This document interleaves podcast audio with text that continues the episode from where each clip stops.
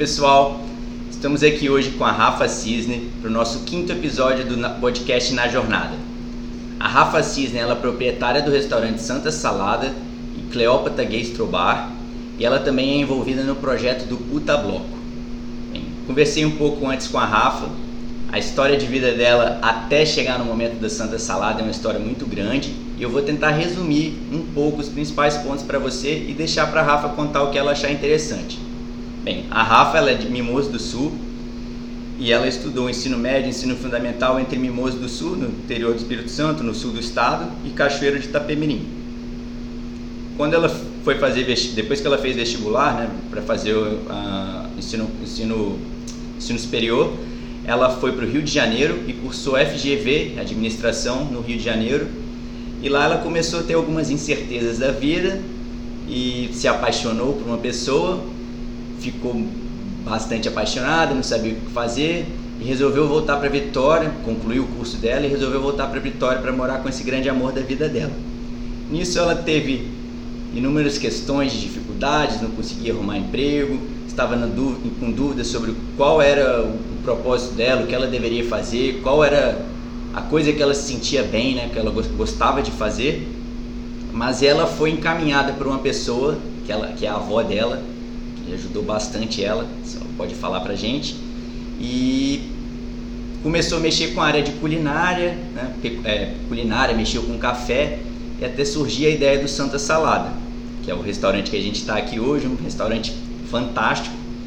Então, Rafa, eu queria que você citasse desse breve histórico que eu, que eu disse seu, o que, que você considera os pontos mais importantes aí que a gente deve se enfatizar, até para o pessoal entender como vem sendo a sua jornada hoje em dia. Massa, obrigada aí por esse resumo, porque eu não tenho essa capacidade de realmente é, conseguir consolidar tudo assim. E eu vou citar os highlights, que é mesmo o mais importante. É, vamos lá, eu acho que. Só, só fazendo um adendo, eu pedi pra Rafa contar a história dela e ela não, não se sentiu bem. Ela pediu pra eu fazer um resuminho, mas eu sei que agora ela vai continuar e vai prolongar a história dela. Mas é porque eu não consigo juntar tudo, não consigo resumir. Você é melhor nisso. Obrigado. mas vamos lá. É, parte importante. Primeira. É, na, fiquei muito tempo no interior, né? E eu acho que eu sempre quis ver mais, sabe? Sempre tive muita fome de mundo, de, de novidade, de coisa nova, de, de, de ver assim, gente, o que, que tem além? E aí, é, durante grande parte da minha infância e adolescência, eu estava querendo sair mesmo, fazer intercâmbio, ir para fora. É, graças a Deus, meus pais é, puderam é, me ajudar com isso e a gente, é, eles pegaram e conseguiram que eu fizesse intercâmbio na Dinamarca. Pouco antes de eu ir para a Dinamarca, é, eu tive a minha primeira meu primeiro caso amoroso, que foi é, uma menina, assim, tipo. Então foi o nascer e descoberta da minha sexualidade. Esse ponto ele foi crucial para mim, assim, porque é, junto com a saída de, da cidade do interior e ir para outro, outro país, para Dinamarca, lá eu pude é, viver isso de uma maneira mais livre mesmo. Essa liberdade me proporcionou ampliação também da, da minha cabeça é, e de toda uma regra de sociedade que eu já não me sentia pertencente a. Então, é, exemplo, se exigir, é, se numa cidade de interior e numa, numa família conhecida exigia-se alguma é, alguma satisfação social sobre comportamento, sobre roupa, sobre peso, sobre é, trabalho, e eu já não conseguia responder à altura dessa, dessa cobrança social, quando é, eu me vi e homossexual nesse, nesse enredo, eu falei assim, ai que ótimo, já não pertenço a isso mesmo. E aí é, ir para Dinamarca e poder viver é, a minha homossexualidade sem essa pressão de ao mesmo tempo poder é, ter que é, enfrentar toda uma sociedade de cidade do interior e minha família. Então isso me trouxe o quê? Eu preciso primeiro me entender, eu preciso primeiro viver a minha vida. E aí no que eu voltei de lá, com a cabeça bem aberta e apaixonada pelo mundo, assim, os olhos brilhavam muito pelo mundo inteiro, sabe? E é, eu peguei e pensei assim, eu ainda não estou pronta para poder vivenciar isso, é, essa luta, que é uma luta grande, que é uma luta tão viva em mim, assim, que um dos estabelecimentos que você citou, que hoje eu não sou mais sócia, mas é, que eu me orgulho muito de ter feito parte dessa história, que é o Cleópatra, ele é, teve vida no passado, né? Então, por isso, o que é o empreendedorismo? O que é a gente? O que são as experiências que a gente passa e como que a gente é, é, devolve isso para o mundo em formas de negócio, em formas de, de revoluções, de micro-revoluções. E é, depois que, que eu voltei para o Brasil, eu peguei e, e pensei assim, ah, olha, ainda não está não tá né, na hora de pegar essa luta e eu vou para... preciso ir para fora. Aí fui para o Rio. Primeiro eu queria fazer é, comércio exterior. E aí é, um amigo pegou Você foi pro Rio e ainda não tinha falado para sua família sobre não, sua sexualidade? Não, não, não tinha. E aí, tipo, passei na FGV lá, passei na FGV e passei na PUC. E aí eu acabei optando pela, pela FGV e entrando lá só tinha coxinhas, assim, né? Tipo, eu não me sentia pertencente também àquele mundo. Eu estudei com é, netas de, de ex-presidente, estudei com pessoas é, bem ricas, sabe? Com um alto poder aquisitivo mesmo. É, tive convivência com pessoas desde a, das mais ricas e mais é, interessantes mesmo, até as mais ricas e mais soberbas, é, que realmente eu não, não achei que é, foi uma experiência boa na época. E, e eu demorei muito para fazer amizade lá. Eu comecei a fazer amizade no, no curso, mais pro final da faculdade. No início eu só andava com o pessoal de ciências sociais. Tanto que a galera do meu curso achava que eu fazia ciências sociais. Então, Você não estava enquadrada, fui... né? Você não estava se sentindo bem no ambiente. É, eu acho que eu olho assim para um local e falo assim, gente, qual é o jeito mais que eu posso me sentir fora dele? Porque é fora que eu me entendo dentro, entendeu? E por isso que a minha é, homossexualidade, ela faz muito parte dessa conversa. E ela faz muito parte dos meus negócios, porque é a minha lente e a minha forma de ver a vida. É a forma como eu cresci. Não é a forma que eu acho mais fácil. Por isso que é a minha bandeira também. Para que não tantas pessoas passem por isso. Lógico que todo mundo tem os seus percalços na vida, a sua, é, a sua luta e eu não minimizo nenhuma luta, nem a minha, eu não preciso que a minha luta é, é, e, o, e, o, meu sofrimento é, ele minimize o seu, entendeu? Porque não se mede dor. Tanto é que tem muita gente é, com problema de depressão, muita gente se matando aí. E Sim. aí. Ah, oh, desculpa, pode falar.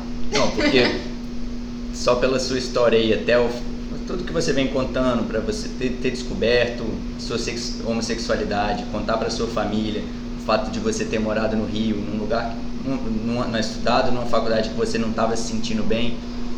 Isso tudo é uma luta que você teve, que acredito que possivelmente isso vai te ajudar a amadurecer, tanto no pessoal quanto no profissional, né? Acredito que você tem uma, uma situação adversa na sua rotina de trabalho, isso deve ter te ajudado bastante, mano. Já passei por uma dificuldade muito maior e isso daqui para mim é tiro de letra, né?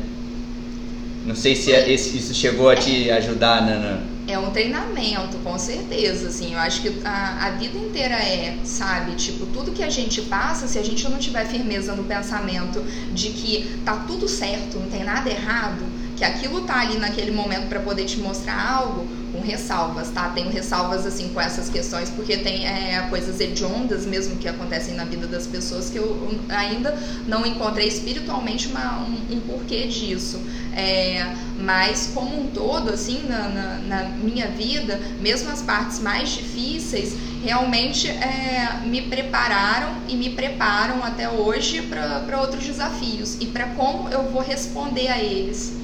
Principalmente é, vou ficando mais velha, né? Então as aventuras né, são menores, mas é, é, os relacionamentos eles são o, o, principal que a gente lida, né? 90% do, do meu dia ele está em, em, tratar com pessoas, me relacionar com pessoas, como usar toda a minha experiência de vida e entender a mim mesmo enquanto pessoa e entender a outra pessoa e como levar é, é esse conhecimento mútuo é, é, humano para poder evoluir esse relacionamento que é a parte 90% da minha vida, entendeu? Sim. E voltando na sua parte da, da história que você estava no Rio de Janeiro, você tinha me falado que você se apaixonou, teve um grande amor e ela era de Vitória, né? E você retornou para Vitória. É. E aí quando chegou aqui em Vitória, você teve alguma dificuldade para se encaixar no mercado, não estava conseguindo se estabelecer profissionalmente, não estava conseguindo arrumar um emprego. E você citou com bastante entusiasmo a sua avó, que ela te ajudou bastante, te direcionar num caminho do, do empreendedorismo. Então eu gostaria que você falasse para a gente como sua avó te direcionou para esse caminho, como você mesmo usou a palavra, você usou a expressão aqui de regar as plantas, né? Sim. Como que sua avó regou a, a sua sementinha para você ir desabrochando e começar a virar uma plantinha, né? Porque você está numa jornada que ainda tem muito a crescer, tomara que fique igual essas samambaias que estão aqui. Tomara. Então conte pra gente como que foi que a sua avó te influenciou e conseguiu plantar em você essa semente de começar alguma coisa que hoje daria no Santa Salada. Então, a minha percepção de vida, a minha lente de vida, ela é que a gente nasce e aí alguém fala assim, ó, só existe um jeito de viver essa vida. O mundo tem quase 8 bilhões de pessoas, 8 bilhões de naturezas diferentes, uma possibilidade enorme de planta, de vida, de tudo, e a gente tem um único jeito que a gente deve viver ele. E esse jeito é, é, ele é como se fosse assim, enfia essa xícara dentro, de, dentro dessa garrafa agora. Isso causa sofrimento, sabe? Isso causa tanto sofrimento que se a gente não questiona a nossa vida e o que que a gente está fazendo e para onde que a vida vai empurrando a gente, é, é, a gente vai chegar em vários momentos que vai é, é, jogar essa, essas dores né, no mundo de maneiras muito ruins que é o que a gente vê e às vezes fica muito triste assim com esses acontecimentos. Então, quando é, eu estava no, no, Rio, eu estava, lógico, fui é, buscando a minha liberdade, é, fui buscando também é, conhecimento e expansão do meu universo, mas em algum momento lá eu vi que é, eu precisava de, de entrar no, no eixo, né? E aí é, trabalhei três anos na IBM lá como analista de TI e foi muito legal, assim, foi uma experiência muito boa, muito diferente. Foi minha primeira experiência profissional, mas eu não tinha paixão naquilo, né? E é, tava achando a vida meio chata, sacou? Tipo, e é muito ruim se achar a vida chata, porque a vida é incrível. Daí, tipo, tava achando chata e a vida começou a ficar mais incrível quando eu conheci a minha ex-namorada. E aí eu me apaixonei e foi muita borboleta no estômago e muita coisa maravilhosa. Eu falei assim, é para isso que eu vivo é para sentir é, essa paixão. E aí é, mudei para Vitória, vim para cá. É, no que cheguei aqui comecei a procurar emprego, não consegui, fiquei uns quatro meses procurando emprego, descobri que Vitória é uma cidade do que indica mesmo, né? E é, tentei até concurso, que não é nem um pouco meu perfil, assim, não rolou. E a minha avó, que você citou, ela com pena de mim, assim, tipo, ela me ofereceu um emprego é, lá na roça dela, assim, para poder ajudar ela, mas eu acho que ela só queria, assim, me dar um dinheirinho e não queria que eu me sentisse humilhada. E aí ela pegou e me chamou para trabalhar com ela. E aí eu fui lá e, tipo, fui bem cética também, mas fiz, fiz alguma coisa lá.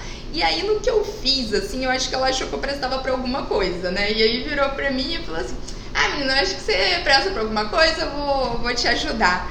E ela, além disso, né, ela também falava para as amigas dela assim: ai, Rafaela tá me ajudando muito aqui. Olha só a planilha que ela fez, olha só esse controle. Tipo, de uma maneira muito legal. E foi o que eu te falei, assim. Se você é, começa a falar de forma gentil com as plantas, elas é, crescem mais, né? Elas ficam lindas.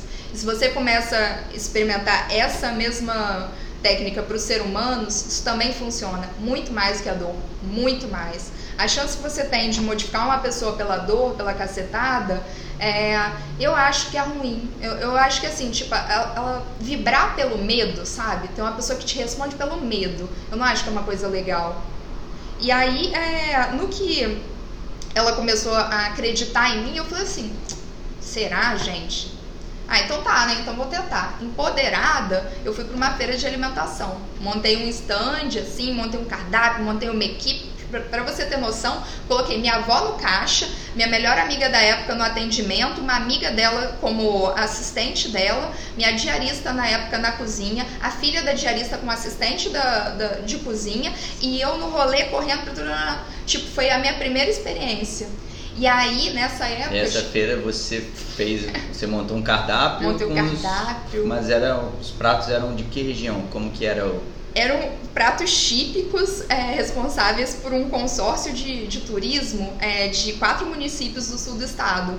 E aí, tipo, foi minha primeira experiência é, com, com isso, né? Com alimentação. Antes disso, eu nunca tinha pensado, assim, eu cozinhava em casa, né? Pra, ah, pros amigos, às vezes pra família, como hobby, mas nunca tinha pensado nisso, assim, exatamente em restaurante, nada disso. E tava muito precisando trabalhar, tava muito precisando de dinheiro. E aí surgiu essa oportunidade, porque assim, vou encarar esse desafio fiz isso. Só que aí. E sua avó que te incentivava, ela foi trabalhar também, né? Ela foi, só que nesse eu não tinha. É, colo... Ela não tinha me emprestado dinheiro. Eu tinha 4 mil de limite num cartão e tinha é, crédito CDC para poder pegar. Me endividei nos dois. Eu tava devendo mais de 6 mil reais para poder é, fazer a feira. Não antes, entendeu? Mas para fazer a feira, comprar todos os insumos, eu gastei 6 mil reais assim de, de coisa que eu não tinha. Eu falei assim, gente, se der errado, eu vou humilha, humilhadamente. Vai é, voltar para casa é, pedindo dinheiro. Aí, tipo, eu peguei e fui lá pra feira. Na hora do almoço, que eram três dias de feira, na hora do almoço, Tava uma doideira. O chocolate explodia, sujava todo mundo, minha avó dava troco errado, minhas amigas estavam batendo cabeça uma na outra, a cozinha tava soltando coisa queimada, tava tudo uma doideira. E aí, tipo, eu peguei, saí assim pra, pra fora, né? Fui tomar uma cerveja que a gente vendia uma cerveja lá, fui tomar uma cerveja e eu só chorava, chorava, chorava. E minha, minha ex-namorada na época eu tava viajando com, com a família pro exterior e e ela tem uma condição melhor, né? E eu ficava pensando assim, gente, nem pra isso eu sirvo, olha só, tô namorando com a pessoa a pessoa é, é, tá, tá muito bem e tal, e eu nem consigo montar um, um, restaurante, né? Aliás, nem consigo montar uma feira, imagina, uma barraquinha de feira. Uh, como que até eu, eu, pensava, eu questionava o meu poder é, de relacionamento, né, junto, é, por conta das minhas capacidades profissionais. E aí, em algum momento, eu peguei e falei assim: engole esse choro e volta lá pra dentro e termina o que você começou. E aí, tipo, no que eu voltei, no, no jantar, foi um movimento um pouco melhor e as coisas se assentaram um pouquinho. Aí eu cheguei em casa quase sem dormir, assim, né? Tipo, conferindo os, os boletins e essa tal. Essa feira, só uma dúvida, essa feira foi aonde? Aqui, foi na Praça do Papa. Uhum. E você tinha quantos anos na época? Ah, foi em. Eu montei o, o Santa em 2014, essa feira foi em 2013. É, me ajuda a fazer os contas aí. 25, 25 ou 24? É, eu acho que 24. Você é de 88, 20, 89? 88. Tava com 20. 25. 25? Não, então 24, porque eu fazia aniversário em setembro, a feira foi antes. 24. 24 anos. E aí. Experiência nenhuma de vida ainda. É. Ainda não, a gente ainda não tem experiência de vida, é muito novo. Um pouquinho é. de experiência, mas ainda tem muito a aprender, né? Mas com 24, não, Total. Pelo menos eu, com 24 anos, considero que eu não sabia nada. Total. E aí, tipo, então a noite foi um pouquinho melhor, né? No movimento. E aí, quando eu cheguei em casa, comecei a conferir todos os boletos e falei assim: ufa, pelo menos se continuar nos outros dias esse mesmo movimento, vou trabalhar a Vera, a Vera, a Vera, só que não vou passar pela humilhação de, de ter que pedir dinheiro pra minha família. Pagar um é, tipo, de falar pra, pra minha família que eu tô pagando pra trabalhar. E aí, é, no outro dia, graças a Deus, bombou. No terceiro dia, bombou. E aí, no final das contas, eu saí com um lucro líquido de 27,5%. E aí foi minha primeira experiência. Eu falei assim, cara, tem alguma coisa que eu faço aqui? E assim, tipo, uma felicidade muito grande, sabe? Depois de, de terminar isso. Foi a primeira vez que eu experimentei é, profissionalmente essa ativação, que era uma ativação, se eu fosse é, relatar em termos de, é, de sentimento químico, físico, mental, emocional, é semelhante a de amor mesmo. Por isso que eu falo muito de paixão quando eu falo de vida, de negócio, de tudo. Porque eu acho que a paixão e o amor que move a gente, sabe? E é, quando é, eu peguei e, e vi esse, é, esse potencial né, que, que eu tinha em relação a isso, eu falei assim, cara, que, que legal. Achei com que eu quero trabalhar. Virei pra minha avó e falei assim, vó, quero, quero trabalhar com comida mesmo. E aí é, ela falou, monta um plano de negócio, me mostra e eu vou ver se, se eu te ajudo. Aí o primeiro ponto que eu achei foi ali na Mata da Praia, eu ia montar uma hamburgueria gourmet na Mata da Praia, ali, é, em 2013, que foi a, a época que eu aluguei esse ponto aqui também. Só que eu fiquei um ano reformando esse, né? Então, tipo, seria um negócio que também seria bom, né? Tipo, se você visse hoje a quantidade de hamburguerias gourmets que. É, cinco que anos tão... atrás não tinha tanta hamburgueria. Pois é, só que, na verdade só tinha Rock Burger. É, nem a, a, Melt, que foi a, a, a primeira é, gourmet e, e, bem legal aqui da Flavinha, né? Que eu conheço. É, nem, nem a Melt tinha ainda, assim, quando eu pensei em montar a hamburgueria gourmet lá no, é, naquele ponto. Só que aí deu para trás o nome do ponto e esse daqui é, rolou. E aí eu peguei e comecei a pensar assim, ah, cara, comida executiva, né? E alto poder aquisitivo. Então, é, o que, que eu coloco? Comida japonesa ou salada? Aí meu irmão falou assim, a comida japonesa já teve uma onda, agora é, não tem uma, é, uma projeção de crescimento muito longa. É, e salada já está mais em alta. E mais uma coisa: salada é um pouco mais barata do que a comida japonesa, então é, as pessoas podem comer todo dia. Comida japonesa as pessoas não podem pagar todo dia. É, isso é verdade. E aqui salada, na época, só tinha o horto, o mercado, é, com um monte de sua salada, né? Que até o horto veio antes do Green Station, nesse esquema de monte sua salada, aquilo, né? Aqui é uma proposta diferente de vocês, né? Que vocês não são monte sua salada. Vocês não. já têm o cardápio pronto mas a nossa inspiração foi no, no Delírio Tropical, lá no Rio, né? Sim. Tipo, que eu morei lá, a Dai também, que é minha sócia. Então, quando é, eu vi o, o, ponto como um todo e eu decidi assim, vai ser saudável, eu perguntei assim, o que eu quero como sa saudável? E aí no Brasil, é, o benchmarking da época era o Salad Creation, que hoje é o Boag, né? Que eles mudaram o, o, nome, pegaram a franquia americana e reformularam aqui e é, o delírio que era disparado, assim, para mim como o melhor. Então, em, em relação ao que é, apresentava. O delírio eu acho muito gostoso. É. Daí, é, quando a gente pegou e, e, começou a discutir sobre isso, era uma questão. E aí, a gente faz um monte de sua salada ou a gente faz delírio mesmo? Um monte de sua salada seria mais barato pra gente implantar. Só que a gente estava com muita paixão mesmo em relação ao que apresentar. Eu e a Dai, a gente chegou é, a, na conclusão que, que, a gente iria entrar mais nos moldes do delírio, do delírio e apresentar uma refeição executiva saudável e não só é, um monte de sua salada. Então, se eu penso uma refeição executiva saudável, é, ela tem é, várias é, opções ali dentre massas e, e arrozes e, é, e sei lá, caldinhos, saladas também e carnes não só é, no básico, né? Você falou da Dai, a Dai foi sua primeira sócia. Sim, sim. E hoje ela está com vocês? Como que. Não, a Dai saiu é, oficialmente da, da sociedade, eu acho que foi no início do ano, onde ela vendeu é, a parte dela pra gente, né? Pra mim e pro Júlio. É, mas é uma pessoa queridíssima, assim, queridíssima, que tá voando aí, que vai ser eternamente sócia do coração nossa. Bem, é, eu sou consumidor aqui do Santos Saladas, venho não frequento mais aqui porque eu tenho o privilégio de almoçar em casa. Ainda bem eu posso almoçar em casa todos os dias. Mas quando eu, às vezes não tem comida lá em casa, eu venho comer aqui, você sabe disso, enquanto você e o Júlio aqui.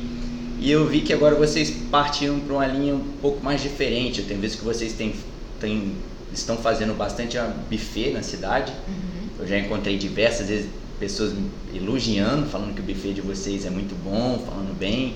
Eu, uma vez, Primeira vez que eu vi o buffet de vocês foi numa, numa reunião da Alta Média Consultoria que eles fizeram, eles fizeram um evento lá no, no, no topo do impacto empresarial. E foi a primeira vez que eu conheci o, o buffet de vocês. Tinha um cremezinho de batata baroa muito gostoso, com gorgonzola, batata baroa com gorgonzola, não é isso? E eu queria que vocês falassem pra gente como que está sendo, acredito que vocês estão mudando o direcionamento, né? Não deixando o restaurante de lado, mas vocês estão abrindo um, uma nova vertente. Estou correto no que eu estou falando? Estou errado? Qual é essa estratégia que vocês têm traçado com, com o buffet do Santa? Posso te responder isso de uma outra forma? Claro.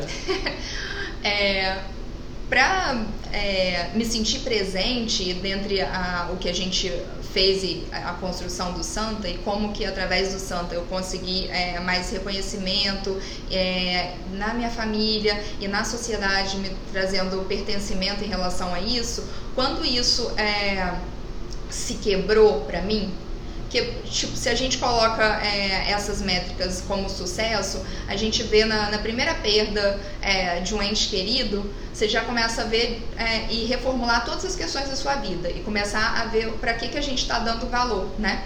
É, e aí, quando isso aconteceu comigo, eu peguei e, e comecei a, a, a, me questionar mais sobre os meus objetivos. E é, durante a trajetória do Santa, nesses anos, é, realmente eu perdi um pouco o, a paixão. E a gente não pode deixar perder a paixão. E é, graças a Deus tive o Júlio, assim, que é o nosso sócio, é, que veio nesse período e que é, mesmo tendo com, é, perfis completamente diferentes, a gente se completa e um ativa o outro e um é, machuca o outro de uma forma é, saudável. saudável, porque não machuca de maldade, machuca realmente para poder sacudir o que não era para estar tá lá, entendeu? E reacender o que é para estar. Tá.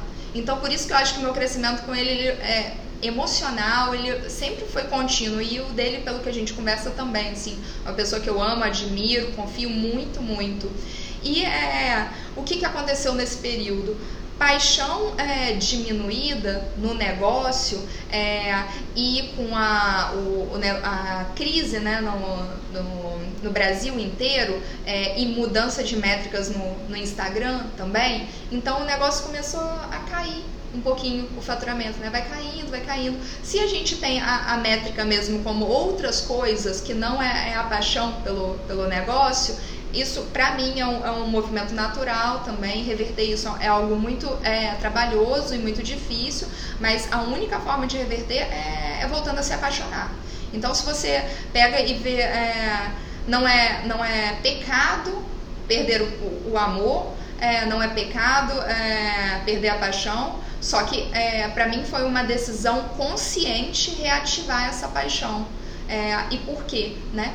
Se o Santa surgiu para mim como forma de sobrevivência e pertencimento, o que, que eu quero para mim do novo Santa? O que, que ele pode representar para mim? Então, essa para mim foi a, a, virada, novamente, do, do negócio, a, segunda virada, após é, várias coisas, porque o crescimento dele ele foi pautado. É, em grande ah, o Brasil crescendo ainda, né? A gente surgiu com uma proposta diferente, num local bem é, localizado, várias pessoas com alto poder aquisitivo, a gente é, dominando. De uns dois anos para cá também tem uma concorrência pesada que é o iFood, esses aplicativos Sim. de delivery. Sim. Eles tiram a margem de vocês e qualquer um pode abrir uma, um, restaurante no aplicativo de delivery hoje, comida muito barata. Sim, sim.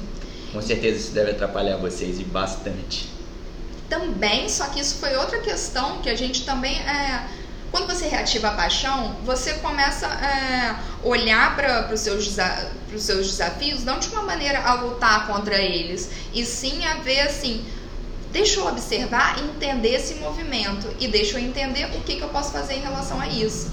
Se você está ali só. É, tem uma, uma executiva que fala isso, quando ela. É, que ela sempre correu atrás do dinheiro e o dinheiro corria dela. Quando ela parou de correr atrás do dinheiro, o dinheiro começou a correr atrás dela. Não que, que isso seja é, foco, só que eu só estou dizendo que eu não acho que é, se a gente vibra nessa, é, nesse pensamento mesmo de, de querer, é, é, muito mais difícil de ter clareza sobre as decisões, principalmente estratégicas, porque elas é, visam é, um cenário de incertezas enorme para você é, tomar uma decisão dessa é, e, e, e, não ter medo ou ter um medo é, reduzido ou é, você tem que pegar e pensar qual é o tipo de ganho que você pode estar ali. Para você diminuir teu medo, você vai falar assim, beleza, talvez eu não ganhe X, mas eu vou ganhar Y em N outras coisas. E é isso uma decisão que você toma. Isso faz diminuição do teu medo, isso não te paralisa, isso você, isso deixa você é, em movimento. E a gente está nessa vida para poder fazer esse movimento. E aí, é, né, eu não respondi sua pergunta, né? Obviamente. Porque que a gente começou a trabalhar com buffet, mas é, quando a gente pegou. Ah, lembrei é, a gente, nesse movimento de queda também, de paixão pelo negócio em si, de buscar mais propósito de vida, o Cleópatra apareceu na, na nossa vida.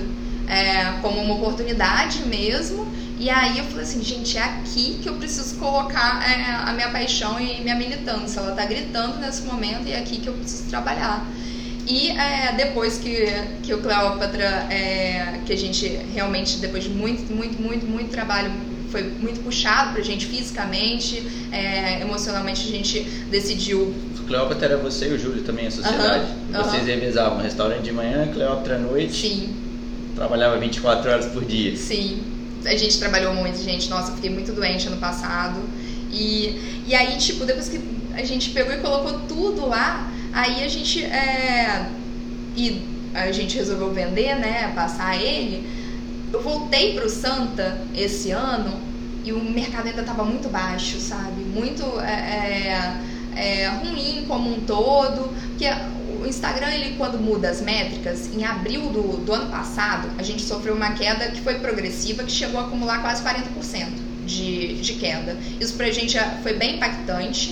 E é, junto com a paixão pelo novo negócio, cada vez eu estava mais apaixonada pelo novo negócio, mas eu queria estar lá. E aí eu dava menos atenção aqui também. Por isso que aqui acabou é, é, caindo em relação à paixão do, do negócio mesmo. E quando Sendo que aqui é onde paga as é contas. onde paga as contas, onde paga as contas. Daí, é, quando é, a gente fechou lá, aliás, fechou não, passou lá para duas sócias maravilhosas, porque no final do ano a gente estava num rolê de trabalho tão tenso, tão difícil, que eu só pedi a Deus, Deus, dai duas sócias maravilhosas para poder levar é, esse bar, que eu tenho muito orgulho de ter feito parte da, dessa criação, eu, Júlio, pensado com todo carinho na proposta, é, mas eu não quero, eu quero frequentar ele, mas eu não quero mais ser dona dele não, porque tá muito pesado para mim. E aí, é, Deus, graças a Deus, é, é, me abençoou com, com dois presentes. As meninas são maravilhosas, eu tenho muito orgulho do trabalho que elas estão desenvolvendo lá e de ter feito parte disso. E aí voltei pro Santa. Porque eu voltei pro Santa esse ano, assim, de, de corpo e alma também. Eu me vi o que também? Voltando pra cá, o filho a casa torna e é, tentando buscar qual que era o meu propósito aqui dentro. Até abril, a gente foi acumulando é, prejuízo é, que chegou na casa dos 35k. Alto, Nossa, né? eu achava que o restaurante estava bombando. Nunca imaginei que o restaurante estava deficitário. É, até abril.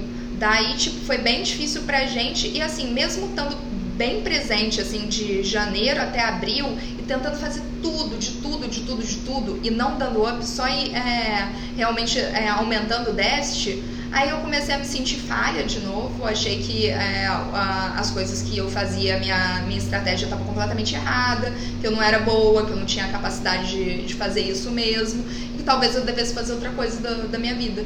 E é, que o propósito da vida é ser feliz, né? E a gente tem que lutar para isso o tempo todo, tem que ter essa que é a meta.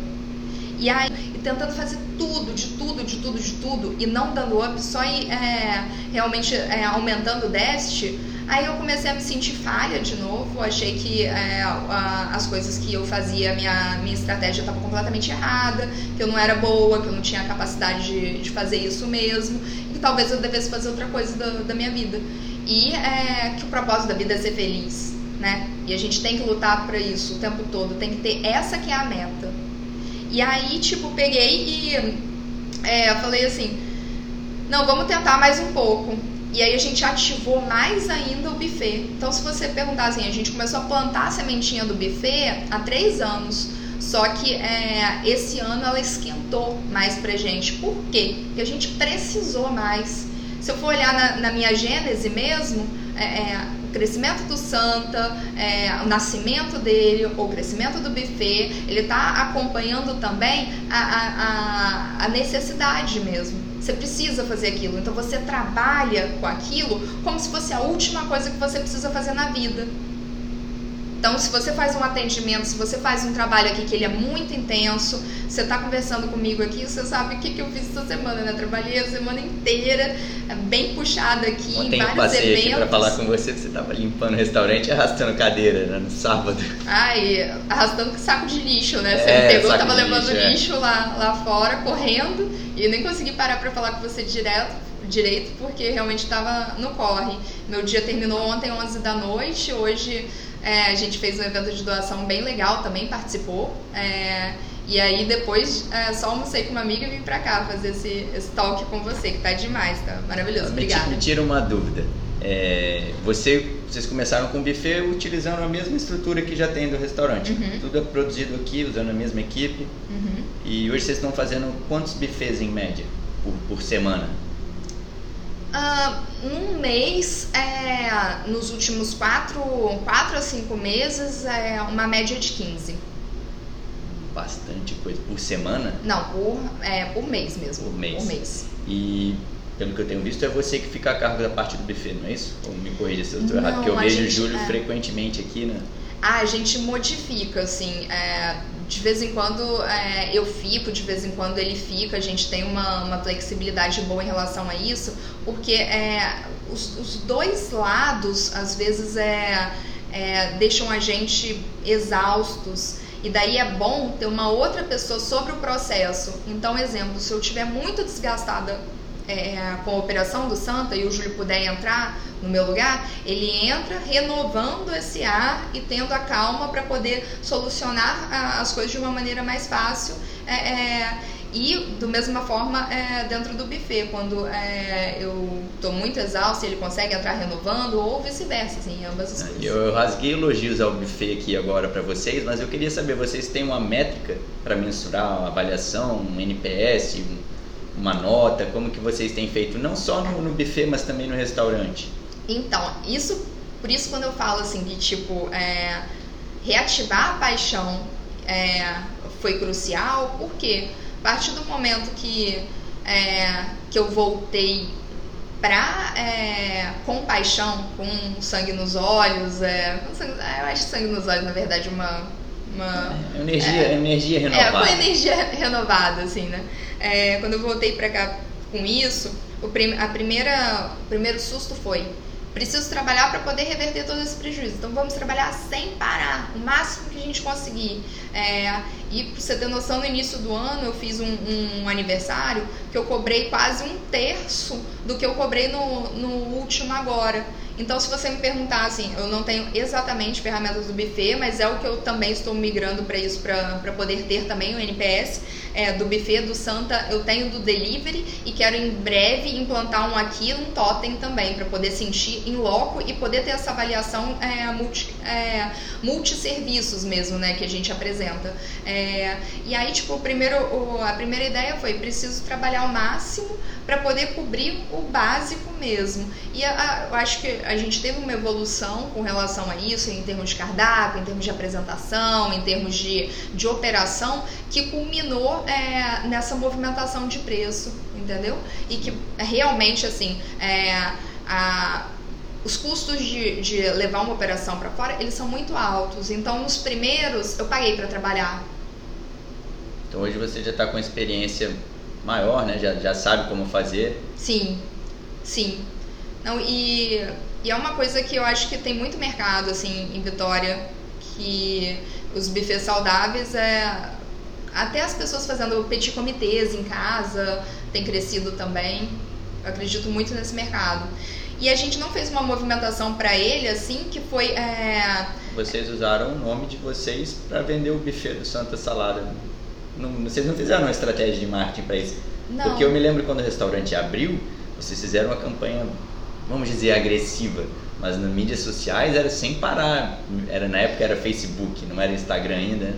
Eu usava bastante Facebook e sempre tinha um anúncio do Facebook do Santos Salada, isso 2003, 2013. É, foi, foi bem forte a campanha que vocês fizeram no, nas mídias sociais. E pelo menos para mim, eu não sei se vocês tiveram alguma estratégia digital, mas não fui impactado em nada. Eu sei do buffet por conhecer vocês e eu escuto no boca a boca mesmo das pessoas. Legal. Legal.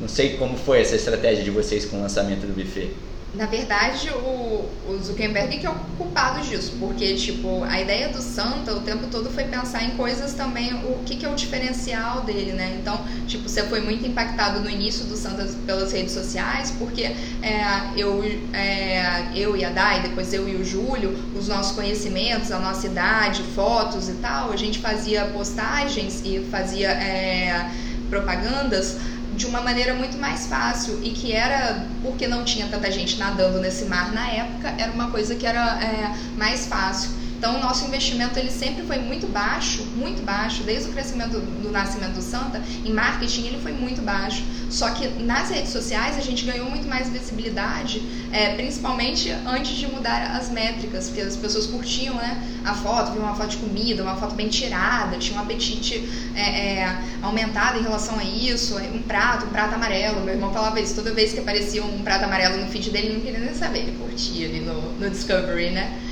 Então, é, quando o, o Mark mudou essas métricas, começou a, a realmente tornar mais difícil essas visualizações, a gente começou a perder movimento. Então, é, é, parte também dessa queda do Santa, eu também coloco em relação a isso, também coloco em relação à mudança de métricas. Só que uma vez que a tecnologia está voltada para isso, você pensa assim, o que, que eu posso fazer mais? Então, a gente tem que fazer mais enquanto empresário. Mas vocês não tenho acompanhado o Instagram do Santo Salada, vou até dar uma olhada depois. Mas vocês têm produzido conteúdo, por que, que vocês não começam a dar, até mesmo dar a receita do prato de vocês? Coloca a salada Kobe, que eu adoro. Coloca a salada Kobe e põe a receita dela, como que ela é feita.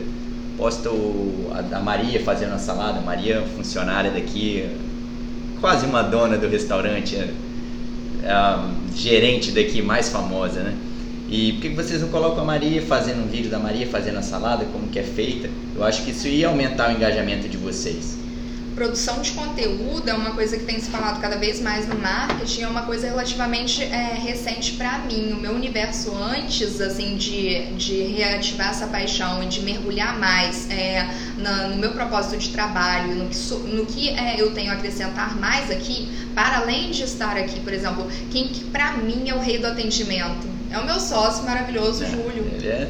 Ele é o melhor anfitrião. É, sim, Esse é, é, muito simpático, tem todo gente, mundo muito bem. É, e a gente entra nesse acordo bom, assim, que ele é, é realmente a melhor pessoa para ser é, esse cicerônio, né? De, de é, é, receber as outras pessoas, de apresentar e tal. Ele gosta muito disso. E aí a parte que eu achei que pra mim, assim, mais me fez feliz nos últimos tempos foi aprender então, tipo, ah, beleza, preciso aumentar o movimento santa.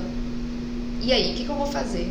Daí, tipo, a gente teve um crescimento que foi bem interessante, assim, de abril pra cá, de aproximadamente 20%. Então, é, o que que a gente fez? A gente fez um conjunto de ações. E esse conjunto de ações que realmente me ativaram a paixão, porque eu tô aqui pra isso, assim, tipo, tô nessa vida pra realmente ver. A gente é uma, uma, um ser humano, né? É, nós somos seres humanos de potencial infinito.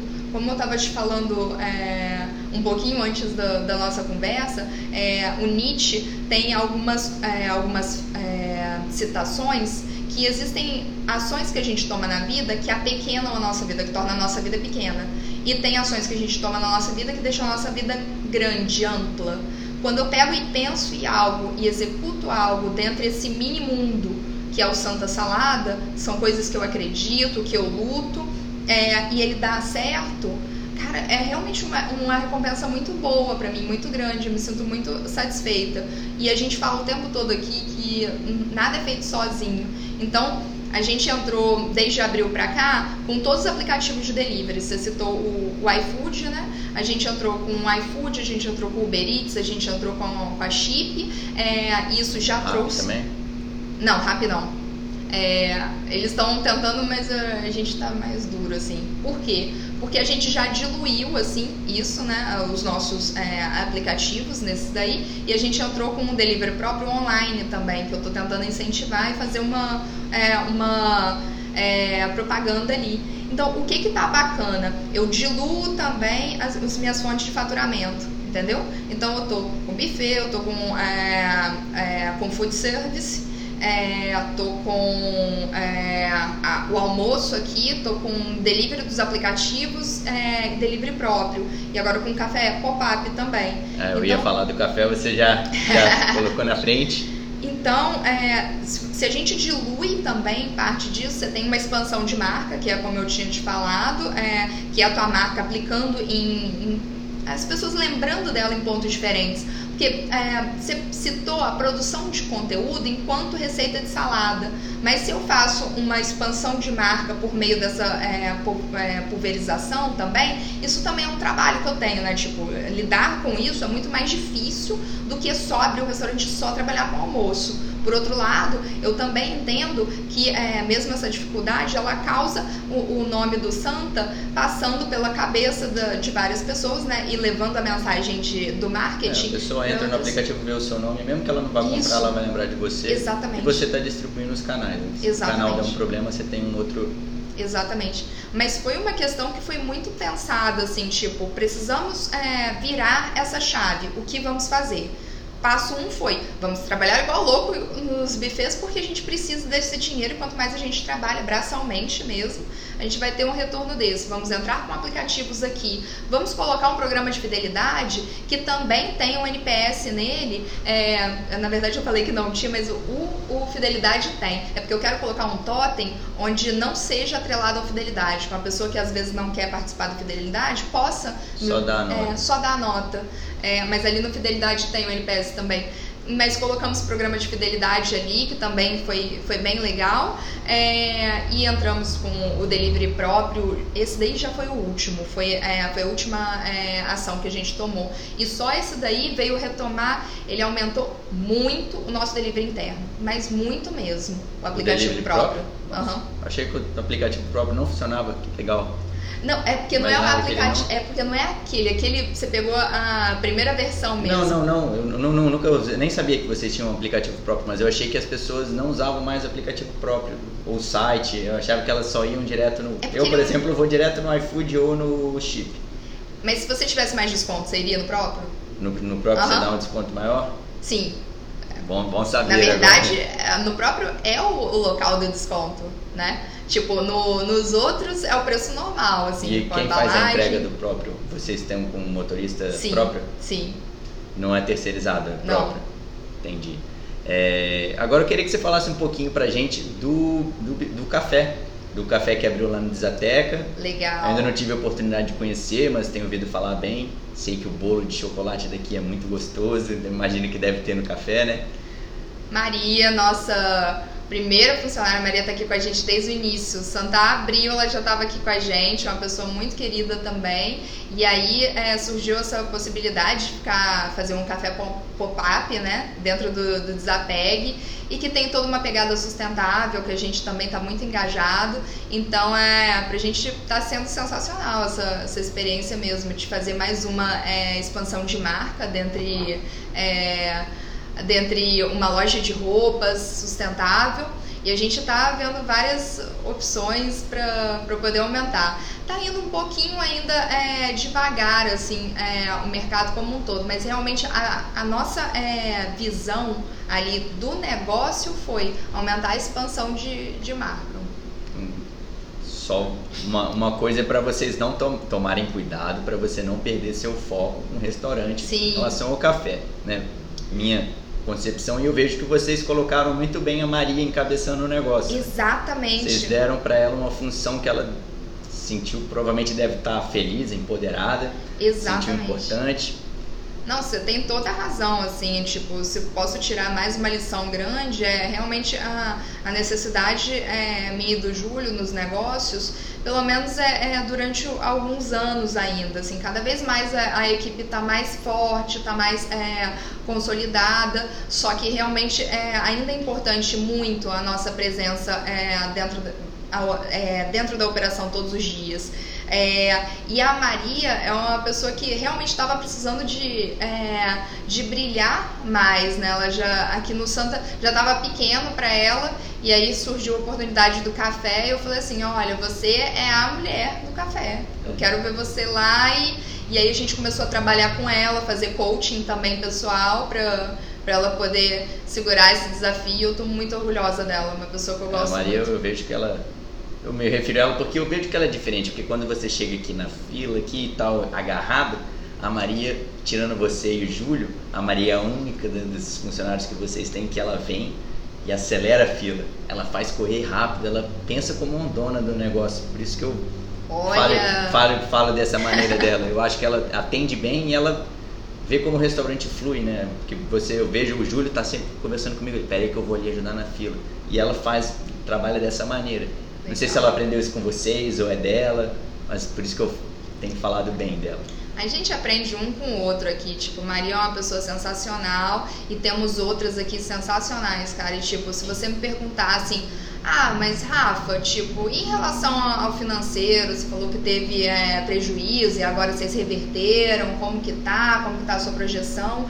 Tava conversando com uma amiga hoje que ela tava falando que a nossa vida de empresário ela é tão difícil, tão difícil, que chega uma hora que você pensa assim, cara, vale mesmo a pena? Será que se eu não estivesse fazendo outra coisa, tipo, fiz administração, se eu não tivesse feito um MBA, estivesse trabalhando numa empresa carteira assinada, poderia ser, sei lá, gerente de financeiro, assim, não estaria ganhando uns 5, 6, 6, sei lá, X mil aí. É, aí você pensa assim, cara, mas a vida é, existem outros ganhos. Então, tipo, a riqueza para mim hoje simboliza poder é, vir para cá pro restaurante andando, sair da minha casa em Jardim da Penha, andar até aqui 4 quilômetros às vezes é fazer remo ali na, na canoa baiana de manhã antes de vir para cá, poder vir para cá, responder orçamento, conversar com os funcionários, ver quais são as dificuldades que eles estão tendo ali, o que, que eu tenho é, a passar para eles em relação é, ao meu conhecimento, o que, que eles têm a passar para mim em relação ao conhecimento deles. Quando a gente tem um grande desafio, todos nós nos reunimos e eles realmente é, vestem a camisa e é, estão sempre lá prontos para poder ajudar, como foi o dia de ontem, o Júlio estava viajando, eu recebi a ajuda de cinco mulheres muito poderosas daqui do Santa e é, gente, é impressionante, assim, para mim é, é poder chegar em casa e ler uma, uma mensagem de é, muito obrigada é, por trabalhar com vocês e, e, poder receber de outra falando que, que a gente deu um valor para ela, que ela é, achou que não tinha, sabe? É, dá uma cara, felicidade que não tem. É, cara, tipo, o que é riqueza para você, sacou? E tipo, eu acho que cada vez mais que a gente começar a reformular e tirar o foco do, do dinheiro especificamente e começar a ver o que, que o, PIB, o PIB não mede e que a gente tem que olhar para, a gente vai começar a criar micro-revoluções aí.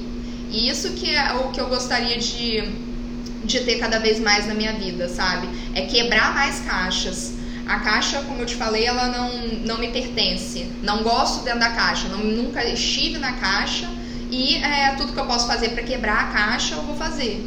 E, é, lógico, não de uma maneira é, só é, é, black block, né? sim de uma maneira é, para causar transformação. E como que a gente analisa essas questões e vive uma vida mais, mais completa. É, você está impactando muitas pessoas com o seu restaurante. Olha, sua, sua equipe, como você tem, o que você está proporcionando para elas. Uma forma de. Tem N formas, mas aqui você tem uma forma, está dando poder para as mulheres que você tem na sua equipe, isso é uma coisa que vale muito, né? Mas inicialmente, assim, é, um dos fatores que tinha feito eu não ficar tão animada com o Santa foi mas, cara, tipo, eu tenho comida, um restaurante de comida saudável. Beleza, minha comida é saudável, adoro mas é, em grande parte as pessoas observam como comida saudável para emagrecer não é o que eu gostaria, sabe? Tipo, se eu penso assim, tipo, ah, na comida saudável, tipo, emagrecimento, se existe emagrecimento, ela é um, uma, um resultado, né? Ela tá ali, é, é, aliás, ela, ela, é uma consequência, não é um resultado. Ela é uma consequência de um, uma série de modificações que você faz na, na sua, vida. vida. E que, na verdade, são essas modificações que são muito é, melhores para você e que são que a gente deveria é, valorizar, muito mais do que um corpo. É, a alimentação é um pilar. Né? Saúde mental, exercício, Sim. tem N fatores. Sim. É, bom, a gente já está falando há muito tempo e faltam só duas perguntas que eu queria fazer para você. A primeira dessas duas últimas perguntas, né? É como você vê o Santa Salada, que é uns 5, 10 anos, aonde vocês querem chegar, você e o Júlio, vocês têm algum projeto de expansão para o Santa Salada, vocês preferem ficar com restaurante, irem para a linha de buffet? Como que é o... Às vezes na rotina da operação vocês nem param para fazer esse, esse, plano estratégico, nem têm isso traçado. Queria saber se vocês têm isso traçado, se não tem, o que, que vocês esperam, onde querem chegar, como isso vai ser feito. É... Eu tô cada vez mais feliz, assim, tipo, vamos supor que, é, que o plano para 5 ou 10 anos seja continuar na mesma coisa que está hoje. Se isso acontecer, eu estou cada vez é, me sentindo mais completa com isso, porque existe. Quando eu amplio muito esse, esse leque, esse mundo, eu tenho mais ansiedade, eu fico mais é, tensa, porque são N outras coisas vindo e eu não tenho condição de dar carinho, atenção, amor e qualidade no, no em algo muito grande. Daí, na, na, em núcleos menores, eu consigo achar é, uma forma mais equilibrada e é, mais leve mesmo de poder levar a minha vida. Então, sim, é, se continuasse na, na mesma nessa mesma conjuntura, eu acho que eu estaria feliz e confortável. É, principalmente porque quando a gente fala em modificações em outros tipos de riqueza, a riqueza do ser humano ela não tem limite. Então, se cada vez mais o, o meu retorno de expansão ele for emocional assim e de criação de laços e de é, pessoas apaixonadas mesmo, é, como a Maria, como é, várias outras assim, eu, eu sempre estou olhando para cima porque a gente está bem embaixo da cozinha, a cozinha aqui em cima e a cozinha tem uma energia, gente, que é, é uma energia assim, a cozinha ó. geralmente fica escondida, eu não posso falar dela. Cara, não, tipo, ontem eu, eu, fui pro buffet, antes de ir pro buffet, eu tava assim, cozinhando lá com as meninas e eu pensei nisso, eu falei assim, gente, que energia alta. Eu falei assim, gente, eu vou vir, vir para essa cozinha pelo menos duas vezes por, por mês, porque eu quero é, é, sentir mais essa energia com as meninas, porque realmente é uma energia muito, muito diferenciada, muito ativada. Existe muita paixão naquilo. E é. Gente, eu perdi de novo. Não, você, já, falou? Já, já, respondeu, você já respondeu a pergunta. Ah, Era da onde... modificação. É... Ah, mas tem uma coisa que eu queria te falar sobre isso, que é o que eu imagino também. Se eu sou tão louca pelo negócio, Júlio também, e a gente entende que os negócios é, têm uma dependência é, física e às vezes até emocional é, ou de identificação na gente é, se a gente pensa num crescimento como um todo, a gente não pensa, a gente pensa assim, não é possível, dado que a gente não consegue fazer clones da gente, né? Então o que, que a gente imagina? O restaurante ele é feito por pessoas. Se é, cada vez mais a gente consegue é, motivar e trabalhar essas pessoas. É, se vocês encaixam pessoas com os valores próximos de vocês também, estejam engajados no. Exatamente. Então, tipo, e aí veio outro pensamento em relação a isso, foi...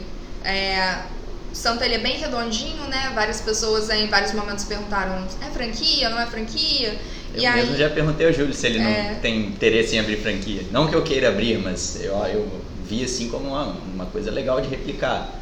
Mas é. a operação depende muito de vocês, assim, não só pela operação, mas pela questão do amor, da humanização que vocês põem dentro do restaurante. Pois é, aí o que, que eu te digo? Investimento é, em bolsa de valores, é, fundos e tal, tem um retorno médio de 7% ao ano. Investimento é, na economia real, em, é, em, sei lá, negócios, serviços e tal, 2% ao ano. Aí põe na, na, na, balança aqui, tipo, a gente que, que trabalha e põe a mão na massa mesmo, tá aqui carregando panela e tá ali dentro, é, é gerando esse valor, a gente está ganhando 2% e quem pega ganha dinheiro com outras coisas, só investe lá e vai ter um retorno, vai ganhar é, 7%. sobre o faturamento. Não, tipo, não, não tô falando é, visão interna aqui do, do Santo, tô falando é, da, da média ah, do geral. mercado. É, do, é, não ainda, não ainda vou abrir meus números para você, calma. Mas eu já vi que você é bem organizada nos números, porque desde o primeiro evento você já falou quantos por cento você teve de lucro líquido. Então Sim. eu achei isso interessante. Sim. Você é bem, bem centrada nas planilhas. Sim. O custo de um restaurante é uma dificuldade para calcular o custo da mercadoria. Sim. Mas aí, tipo, quando eu falo pro mercado como um todo, sabe? Tipo, quem tá ali é, é, trabalhando, a economia real mesmo ganha 2%, E é, só investidores e bolsas ganham 7%. Então, é, existe um desequilíbrio aí, nosso, enquanto sociedade, de entendimento também de como a gente quer mover essa sociedade. Porque alguém paga esse custo. E eu vou te dizer que ele é a gente, entendeu? Então, tipo, se você pensar quantas microempresas tem no Brasil, até no setor de alimentação ou em outros, e se você pensa e começa a questionar as dificuldades do empresário, por isso que você também está fazendo um podcast sobre empreendedorismo, são muitas dificuldades, é muito intenso. E é ruim pra gente e é ruim para os funcionários também. Você acha que eles recebem bem, assim, como um todo no mercado? Ninguém recebe, entendeu? Realmente é muito difícil, assim, pra gente, é muito difícil para eles. E o que eu é, penso nesse, nessa dificuldade como um todo é parte também nessa é, dificuldade de, de, de dinheiro mesmo, de fluxo de dinheiro, que um recebe para não trabalhar, investe para poder é, é, só receber ali. E o outro que está trabalhando mesmo recebe muito menos. Estudei um pouco de economia também, né? Quanto maior o, o, o risco, maior o prêmio, mas não é o que eu é, acredito em relação ao futuro de humanidade, principalmente quando esse lucro vem é, é tão pesado. E a gente entende que quem é, gira pelo lucro vai sempre pensar no lucro como é, é, o fator crucial. E às vezes ele pode vir é, por meio de trabalho infantil, ele pode vir por meio de é, produtos que fazem mal à saúde como um todo, ele pode vir por meio de guerras, né? Quantas guerras já, já aconteceram no mundo por um cunho é, financeiro também? Então a gente precisa movimentar e ver o que, que é valor na nossa vida e como que a gente vai é, fazer as modificações para isso. É, aí já, é já temos uma discussão que leva para um outro episódio. Se a gente for abrir esse leque aí, a gente vai numa conversa bem ampla. Você, como sempre, dando uma puxada além da pergunta. Vamos lá, a última pergunta para a gente finalizar é aquela pergunta um pouco capciosa. É como você se vê no fim da sua jornada? No fim da minha jornada. Ah, eu quero ter filho, tá? Ah, primeira vez que. Sempre quando me perguntam isso, assim, eu tipo. Eu acho que eu quero ser mãe, eu quero estar. Tá, tá casada talvez, sim ou não, assim, mas ser mãe é uma coisa que eu quero, quero muito ah, que, que aconteça na minha vida. E é, se foi exatamente como tá hoje, tá, tá, tá tudo bem. Acho que a única coisa que eu mudaria hoje na minha vida, assim, eu ainda não, não tenho estabilidade para poder ter isso, mas se, se eu tivesse um filho hoje, acho que eu, eu já ia morrer feliz, sacou? Acho que é a única coisa assim que realmente Mas eu uma nova jornada, né? Uma, convenhamos é, que ser mãe, criar uma família é. já é uma outra, uma outra empreitada, um outro empreendimento. É. Nossa, muito verdade, mais humanizado, mas para você ser uma, uma mãe é uma, um empreendimento isso. Um filho Nossa é uma... senhora, graças a Deus, né? Honrar pai e mãe é uma coisa bem forte também na gente. Bom, eu queria agradecer a presença da Rafa. É, esse foi o quinto episódio do podcast Na Jornada. A gente gravou o episódio dentro do Santo Salada num domingo e gostaria de fazer o convite para vocês, né, que são aqui de Vitória ou de Vila Velha, da Grande Vitória. Se já conhece o Santa Salada, retornem para conhecer, a, podem conhecer o buffet, ver o cardápio que eles estão cheios de novidades. E se você nunca conheceu, fica aberto o convite. O restaurante é muito bom. É, não é um, não é um self-service, é, um, é um buffet. Você escolhe o prato, é uma proposta diferente. São pratos bem elaborados, gostosos e o preço não é caro. E eu queria deixar o espaço para a Rafa para fazer também o convite, para seguir o pessoal na rede social. O momento é seu. Bom, é isso. É, quem não conhece o Santa, gostaria de chamar para vocês conhecerem. Eu adoro bater papo. Então, é, se chegarem aqui também no, no momento mais de, do final do dia, é, eu vou adorar conversar com, com, qualquer, qualquer um de vocês. Trocar ideias sobre negócios também é um, uma coisa que, que eu gosto muito. É, e é isso. Obrigada Bom, aí pelo espaço, obrigada eu, eu pela, pela conversa, que foi demais. Agradeço por ter acreditado aí no podcast. Quando eu chamei, você já ficou toda empolgada, doida para gravar, agradeço muito. E agradeço também pela audiência de vocês e vocês podem escutar esse podcast nos principais canais de, de podcast, né? o Google Podcast, o iTunes e temos também no Spotify e também tá, vai estar disponível no formato de vídeo no YouTube.